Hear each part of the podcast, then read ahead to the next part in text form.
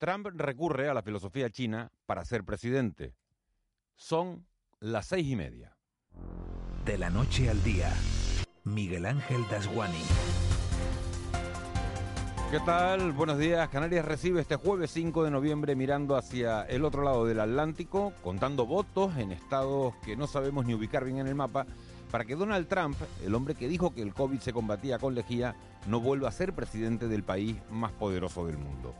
Desde 1908, nunca antes tantos norteamericanos habían acudido a las urnas. El censo electoral en Estados Unidos era de 245 millones y 170 ejercieron el derecho al voto, 32 millones de personas más que en 2016. Y en lugar de celebrar tan alta participación, el presidente en funciones ha dicho que si no sale elegido, recurrirá los resultados en los tribunales es la aplicación directa del Tratado de Estrategia Militar más famoso de la filosofía oriental, el arte de la guerra. El maestro Sun escribió en esa obra que la mejor defensa es un buen ataque y Trump se ha limitado a aplicar una estrategia que sirve tanto para lo militar como para los negocios. Y no puede haber negocio mayor que dirigir desde luego el país más poderoso del mundo. En estas tres horas de radio que comenzamos en este instante profundizaremos en la última hora de la situación en Estados Unidos con el analista Enrique Ayala.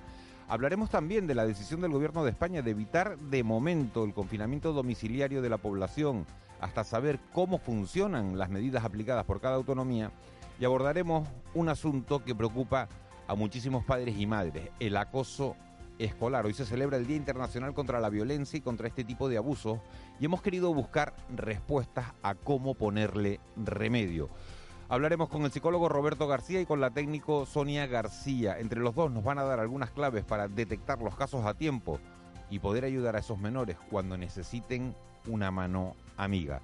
Con la arquitecta Raquel Guanche hablaremos de ciudades sostenibles en este Día Mundial del Urbanismo y compartiremos desayuno con uno de los alcaldes con más respaldo popular en las urnas de Canarias, Óscar Hernández, gobierna en Agüimes con una amplísima mayoría, es vicepresidente segundo de la FECAN y presidente de la Comisión de Economía y Hacienda, y a él le vamos a preguntar cómo van a poder ayudar los ayuntamientos a sus vecinos en medio de toda esta crisis.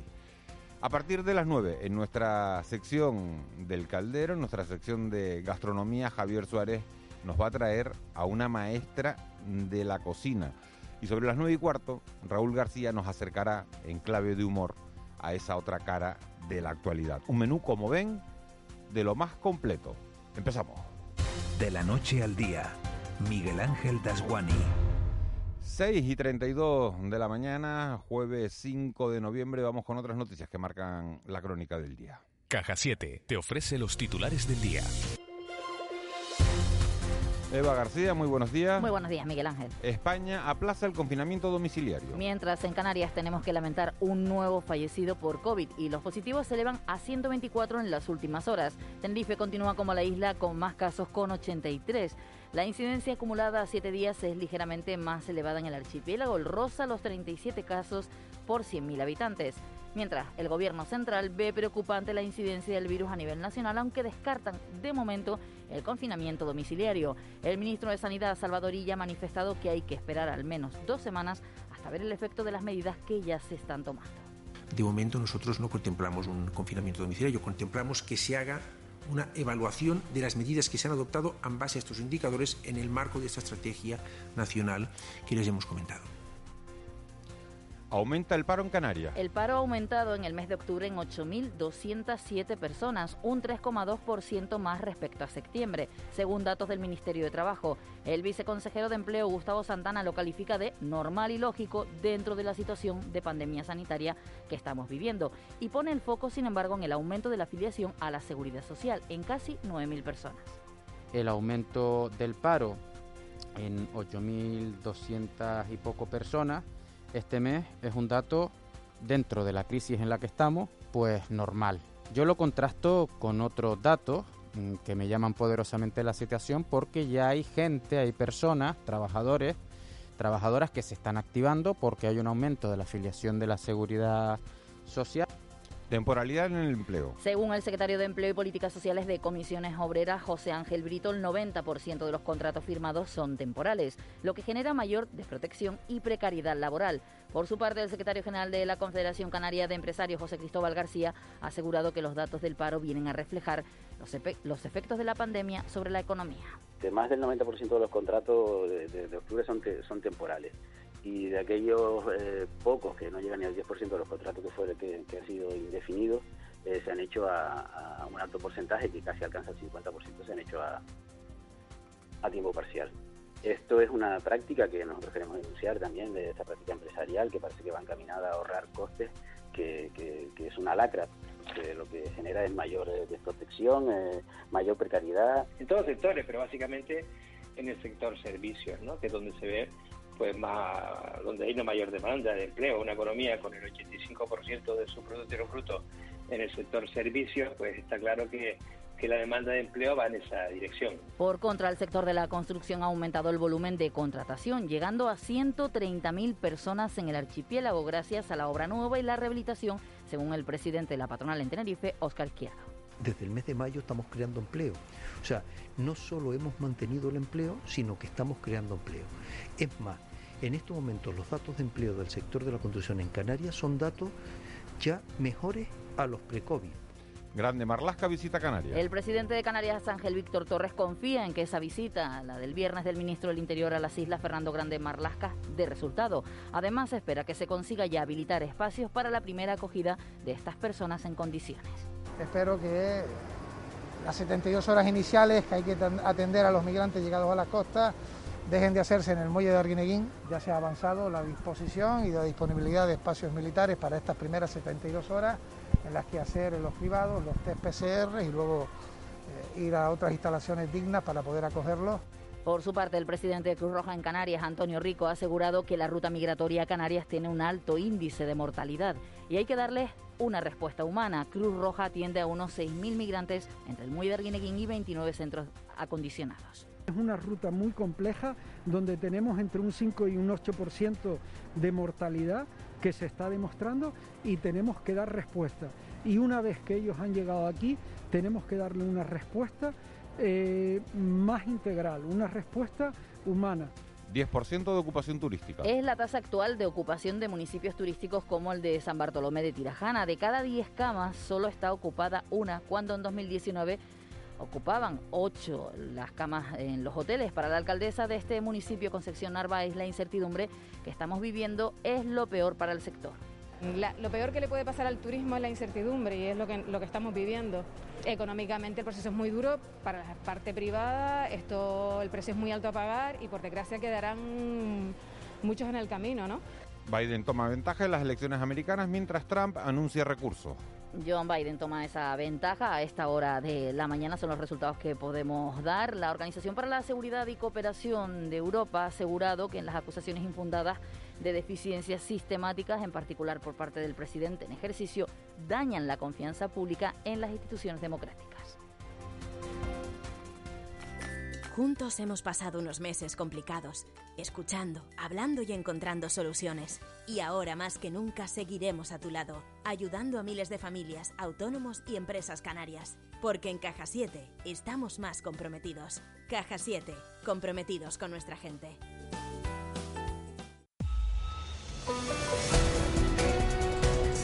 6 y 38 de la mañana de este jueves 5 de noviembre. Vamos ya con la crónica deportiva. El Harry se hace con la victoria del derby del boli femenino. Ganó el Granadilla. Egatese resultados, resultados dispares para los equipos canarios en competición europea de baloncesto, Moisés Rodríguez, muy buenos días. Buenos días, Miguel Ángel. Cara y cruz eh, para los equipos canarios de baloncesto en Europa. El Herbalife Gran Canaria sumó su cuarto triunfo en la Eurocup tras derrotar 98 a 83 al Prometeas Patras griego y acaricia ya su clasificación para el top 16. En este encuentro no participó el capitán de los claretianos, Javier Beirán, al que por Fifisac ha apartado del equipo porque dice no entienden de la misma manera la capitanía. Tampoco jugó Andrío Albichi por lesión. Y derrota del Iberostar Tenerife en Cerdeña por 92 a 72 ante el Dinamo de Sassari en una muy mala segunda parte de los aurinegros que encajan así su primera derrota en la Basketball Champions League. Por cierto, que el ACB ya ha dado a conocer la nueva fecha para el derby canario que se aplazó el pasado 30 de octubre y que se va a jugar el domingo 15 de noviembre a las 4 de la tarde en el Santiago Martín. De la noche de ayer también destacamos el triunfo del Granadilla Tenerife Gatesa sobre el Español, dos tantos a cero en una nueva jornada de la primera división femenina. Las de Francis Díaz se sitúan terceras de la clasificación. Y de la jornada de Champions, nueva titularidad para el tinerfeño Pedri González en el triunfo del Barça, dos tantos a uno sobre el Dinamo de Kiev. Anoche también, por cierto, Zaragoza y Girona, rivales del Club Deportivo Tenerife y de Unión Deportiva Las Palmas en la jornada liguera del fin de semana, empataron a dos goles en encuentro aplazado de la primera fecha del campeonato. Y terminamos con voleibol porque el Aris se apuntó al derby canario ante el Zaire Gran Canaria tras vencer en el Centro Insular de los Deportes por un Z3.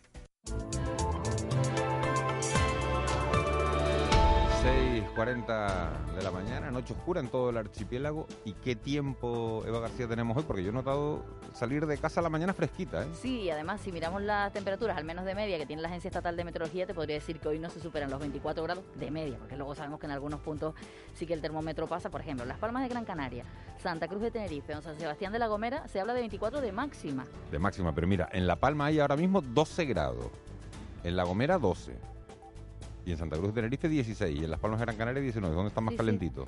Rebajaban las temperaturas mucho durante la noche, lo decía ayer nuestra compañera Vicky Palma, que luego entrará y dará con detalle eh, la información meteorológica, pero hasta ahora podemos decir, por si están ya saliendo de casa, que habrá intervalos nubosos en general este jueves en el archipiélago, tendiendo a nuboso por la tarde, con precipitaciones ocasionales en la vertiente norte y este de las islas de mayor relieve. Ayer ya se notaron también algunas gotitas y mucho frío en la zona alta, al menos de las cumbres de las islas más montañosas. Al final del día también se dará al oeste de La Palma temperaturas sin cambios o en ligero descenso. Vientos del norte flojo a moderado que girará componente oeste a lo largo del día en cumbres centrales de Tenerife, oeste fuerte sin descartar rachas muy fuertes a últimas horas. En el mar habrá componente noreste, fuerza 5 o 6 excepto 4 o 5 en el norte.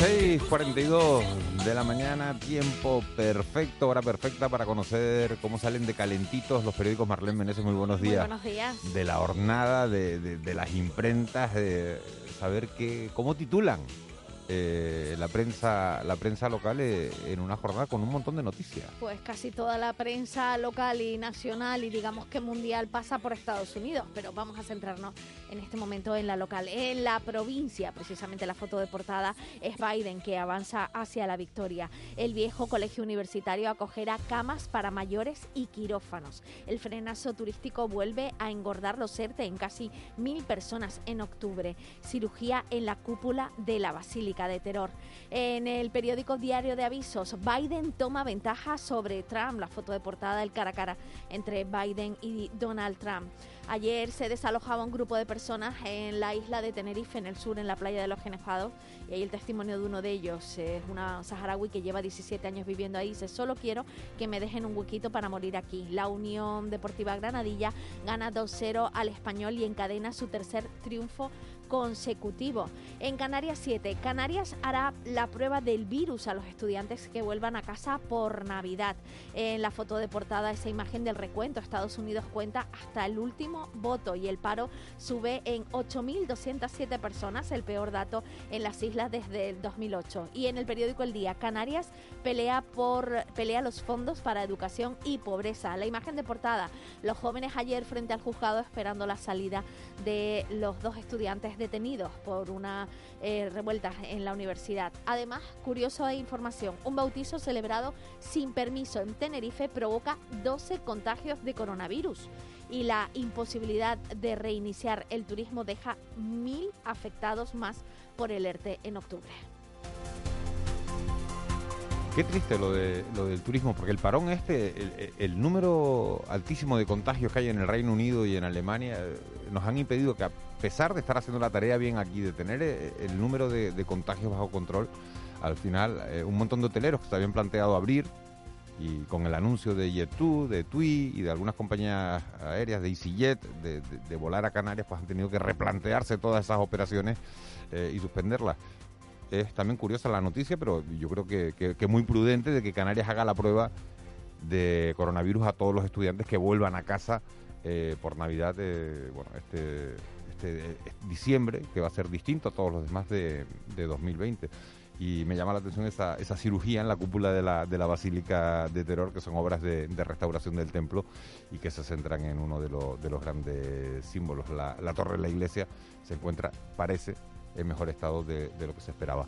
Vamos con la prensa nacional. En el periódico El País, prácticamente monográfico en su portada dedicado a Estados Unidos, Trump maniobra para intentar evitar la derrota frente a Biden. Pero sin embargo, si nos vamos a la parte superior izquierda, la pandemia, Sanidad se da 15 días antes de decidir sobre los confinamientos. Y en el caso Kitchen, Vox y Podemos piden citar en el Congreso a Villarejo y a Rajoy. En el periódico El Mundo, Biden se adelanta y Trump intenta sabotear el recuento. Enmienda a la totalidad del gobernador del Banco de España a los presupuestos y el límite de los alquileres golpeará más a los particulares. Además, el testaferro mexicano del Rey medió para el asalto fallido de Lukoil a Repsol. En cuanto al ABC, Biden acaricia la victoria en una América fracturada y esa es la imagen de portada dedicada exclusivamente a las elecciones americanas.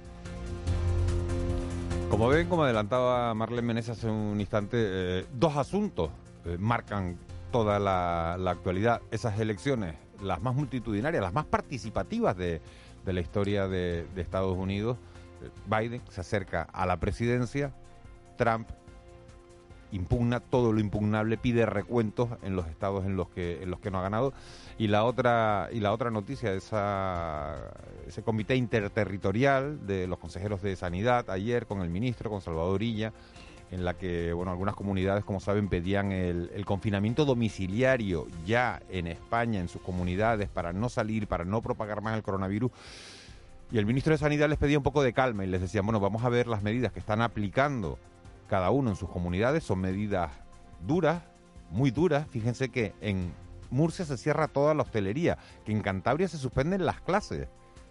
Y estamos hablando también de que en Galicia, en las principales siete ciudades de Galicia, más en otros 50 municipios, también se cierra toda la hostelería. Entonces, y ya les ha dicho, señores, esperen, vamos a ver cómo funciona todo esto. Y si esto no funciona, entonces a partir de ahí hablaremos de un confinamiento domiciliario, pero es que es que ir al confinamiento domiciliario ahora mismo puede eh, fastidiar y darle un golpe mortal a, nuestra economía.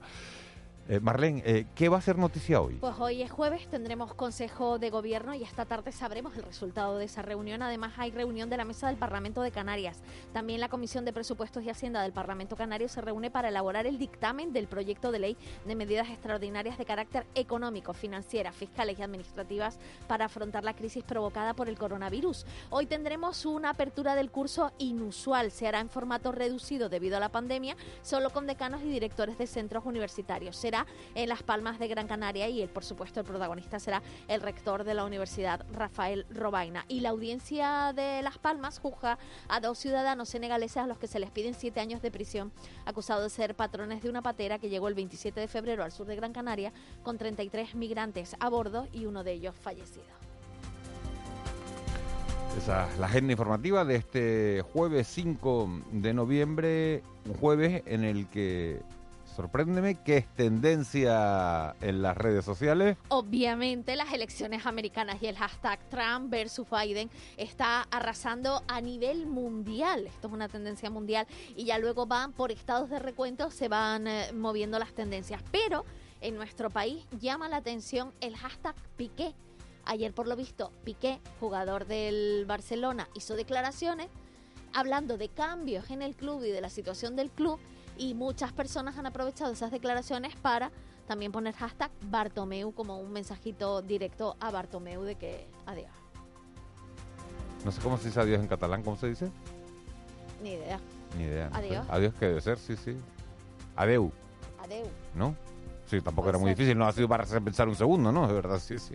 Estamos, estamos muy políglotas hasta ahora de hasta ahora de la de la, de la mañana.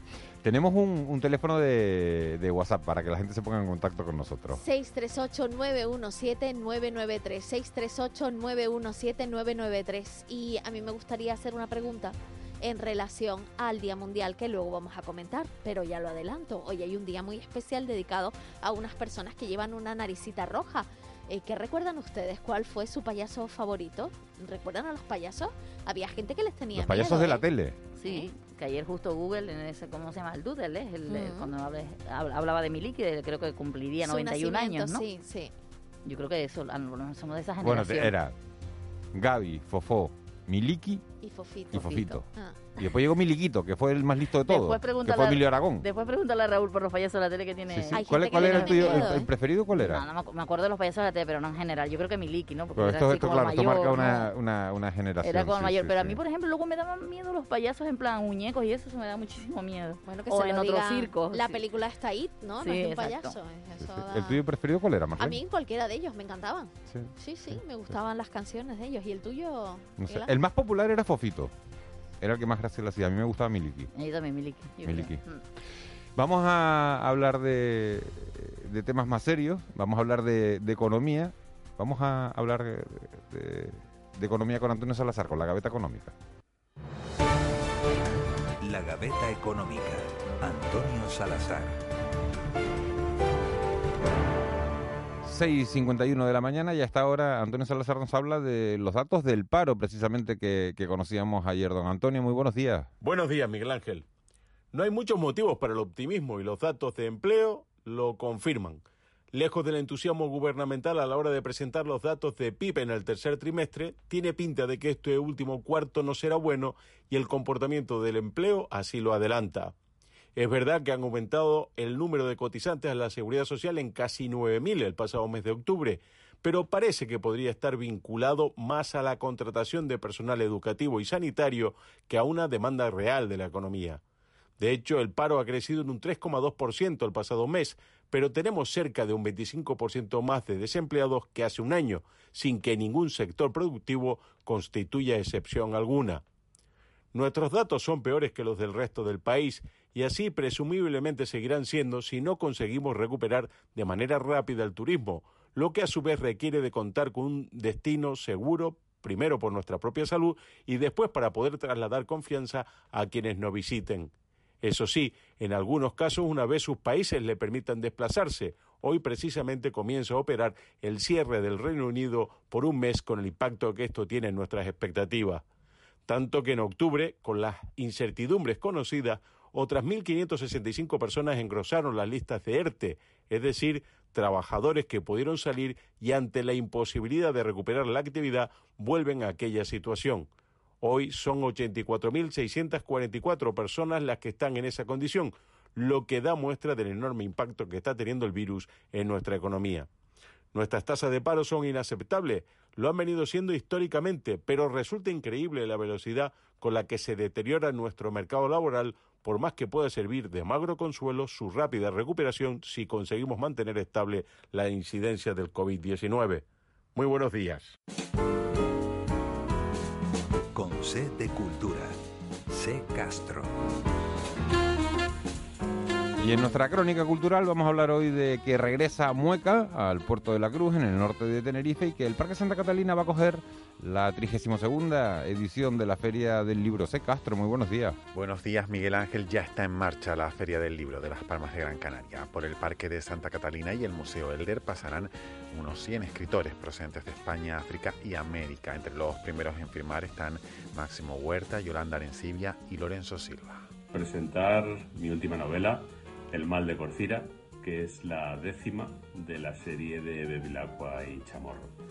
Aprovecho este mensaje para invitaros a que participéis en la feria en su conjunto. Y Puerto de la Cruz celebra desde hoy la música y el arte en la calle con el regreso de Mueca. Una decena de artistas se darán cita en el lago Martianes, el Jardín Botánico y el antiguo convento de Santo Domingo. La cita que se celebra hasta el sábado se suma Puerto Street Art, una propuesta rompedora para los espectadores más curiosos. El Mueca musical, con tres espectáculos en tres espacios maravillosos, con esas ciudades de César en el lago Martianes con el susurro de Dulce María Loinás en el convento de Santo Domingo y aquí mismo, en el Jardín Botánico de la mano de Iria.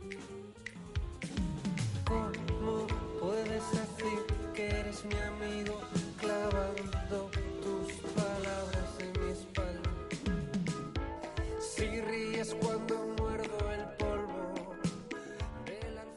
nos vamos a Madrid porque su Noche de los Libros, organizada por la comunidad, se celebra el próximo 13 de noviembre con la participación de más de 250 librerías, bibliotecas e instituciones. También asisten escritores como Elvira Lindo, Luis Landero y Marta San. La, la cita, pospuesta en abril por la pandemia, contará con centenares de actividades gratuitas en torno al libro y la lectura en toda la región y estará protagonizada por Benito Pérez Galdós.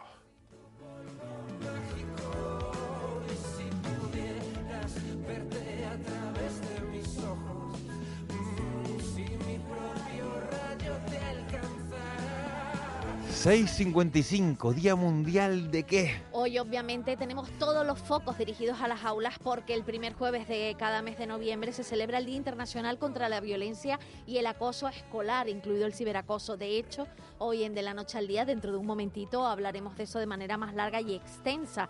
Eh, también conocido como bullying es el eh, hostigamiento permanente de una o más personas hacia un estudiante. Por lo general se producen agresiones verbales y físicas sin haber una causa aparente para que ocurran semejantes hechos. Además, hoy es el Día Mundial de la Concienciación sobre los Tsunamis. Recuerden ustedes aquel que ocurría en el año 2004, en el que había 2000, eh, 227.000 fallecidos y afectó a 14 países. Además, hoy es el Día del Cuidador, esa figura tan, tan, tan importante y reconocida por millones de personas. Los cuidadores son cuidadores los 365 días del año y se encargan de una importante carga física, psíquica y emocional dentro del ámbito sanitario y del alto grado de dependencia. Y muchas veces estos cuidadores no consiguen desconectar. Y además, hoy es un día muy especial.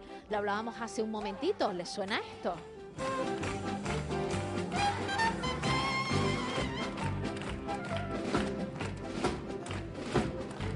Eran dos tipos Esto marcó toda una generación, ¿eh?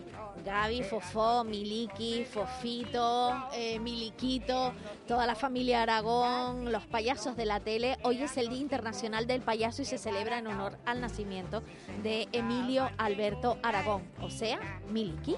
Miliki, que era el padre de Miliquito. Sí, de Emilio Aragón, hijo, director musical y creador de grandes ¿Cómo? formatos televisivos. Estoy, estoy de una lucidez esta mañana que, que- que- Como todos eran familia, yo creo que estamos... entre la deuda, entre cómo se dice adiós en catalán. Adeu. 638917993. ¿Les gustan los payasos o les dan miedo? Esa es la pregunta. Y me parece muy interesante, es verdad. ¿Les gustan los payasos o les dan miedo? Yo, yo digo, yo a mí los de la tele me gustaban, luego ya los de las ferias americanas, no, no. A mí no me gusta gustan. Totó el payaso. Y me, ac- y me acuerdo, lo estaba diciendo Totó ahora, un payaso canario. Sí, señor. Me encanta. y yo me acuerdo de Charlie River porque era muy curiosa, además llevaba eh, las camisas como la de los payasos de la tele, esa camisa roja larga, y aparecía en muchas películas, de esas en blanco y negro las que me gustan a mí. Si mi madre me está oyendo se estará riendo porque yo soy de, del y- cine clásico. Y los murgueros, casi Y los todos los murgueros. murgueros van Bueno, la, vestidos la de fupa, payaso. y la por fupa, la, la cara de la payaso no se la quitas nunca. ¿Cómo no nos va a gustar un payaso murguero? Hombre, es verdad que los murgueros te encantan a las 8 de la tarde encima del escenario y a las 5 de la mañana te dan miedo. Cuando todavía van por esas calles de Dios y los murgueros si nos están oyendo, ellos lo saben, que ellos dan miedo a las 5 de la mañana. Yo creo que todos damos miedo a las 5. ¿No? No sé. No sé, vamos con las efemérides, sí. Vale. En 1496, dos reales cédulas de los reyes católicos, cumpliendo con la promesa hecha al conquistador Alonso Fernández de Lugo, le otorgaban el título de gobernador de Tenerife y La Palma y le facultaban además para el reparto de tierras y bienes. En 1727 nacía en Las Palmas Antonio Romero Serpa, que ocupó el cargo de regidor perpetuo del municipio de Las Palmas. En 1779 nacía en La Laguna Tomás Nava y Grimón, ocupó también el cargo de regidor perpetuo de Tenerife, fue el primer director de la Real Sociedad Económica de Amigos del País, también fundó la, te- la tertulia literaria y gracias a eso impulsó a José de Viera y Clavijo a escribir noticias históricas. ¿Sabían ustedes que tal día como hoy, en 1991, aparecía en las aguas de Canarias el cuerpo de Robert Maxwell? el magnate británico de la prensa. Es una historia muy, muy curiosa además. Hubo libros de esa historia. Mm, muy curiosa. Y en 1998, tal día como hoy, se fundaba La Razón con Luis María Anzón como periodista y académico. Y también nacía el que escuchamos de fondo, Brian Adams, en 1959. Por cierto, 2017, ¿recuerdan los papeles del paraíso? Un consorcio de prensa internacional desvelaba tal día como hoy, en 2017, la mayor filtración de documentos de paraísos fiscales de la historia.